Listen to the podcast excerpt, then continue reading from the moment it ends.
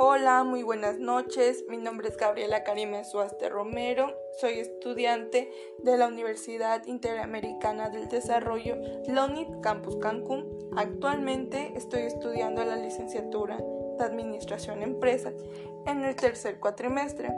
El día de hoy les hablaré acerca del tema capital contable. Como ya sabes, el capital contable es la diferencia existente entre el activo y el pasivo de una empresa, ya que mide la inversión realizada y disponible por sus socios de un punto de vista neto, ya que también excluye elementos pasivos y externos en el ámbito legal representan para los propietarios de una entidad su derecho sobre los activos netos y se ejerce mediante su reembolso o decreto de dividendos para determinar las características del capital contable. Es importante considerar su clasificación ya que son dos formas que éstas asignan en el balance general son del capital contribuido y del capital ganado. Bueno, el capital contribuido es el capital social, son las aportaciones para futuros aumentos de capital y las donaciones.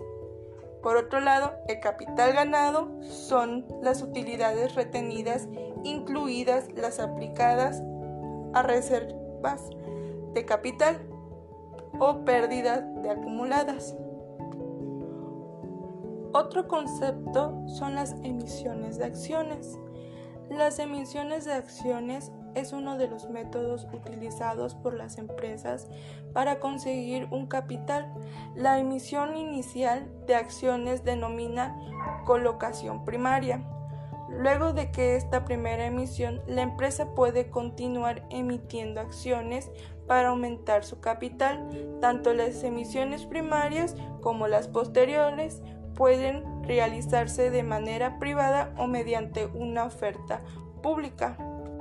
También para emplear el capital debe de ser aprobado mediante por la Asamblea General de Accionistas, para lo cual aprobará un reglamento de emisiones en el cual detallarán todas las particularidades que tendrán dicha emisión, como la cantidad, las características de las acciones, su valor, su suscripción y el término para el derecho de preferencias. Otro concepto que veremos serán las reglas de evaluación y presentación de las acciones. Bueno, las reglas de evaluación y las acciones son las inversiones temporales que se evaluarán a la fecha de los estados financieros o su valor neto realización. El valor neto de realización representa el valor de cotización en el mercado o el precio de venta de la inversión menos los gastos de venta.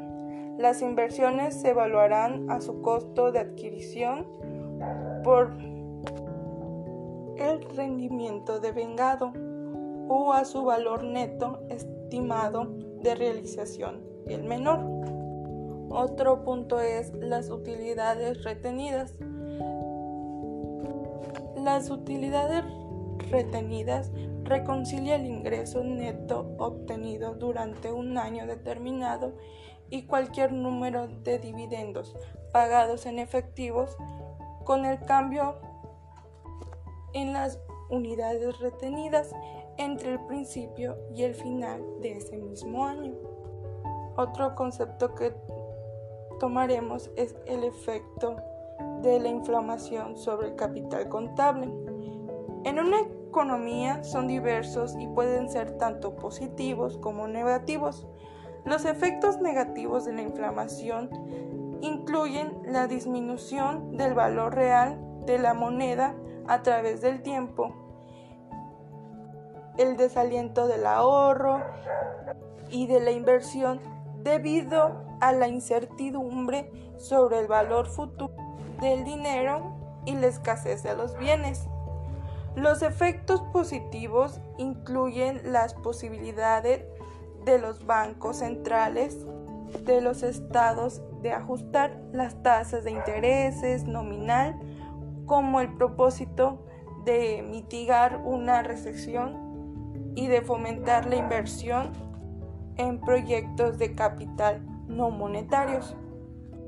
Bueno, esto sería todo acerca del capital contable de mi parte. Muchas gracias.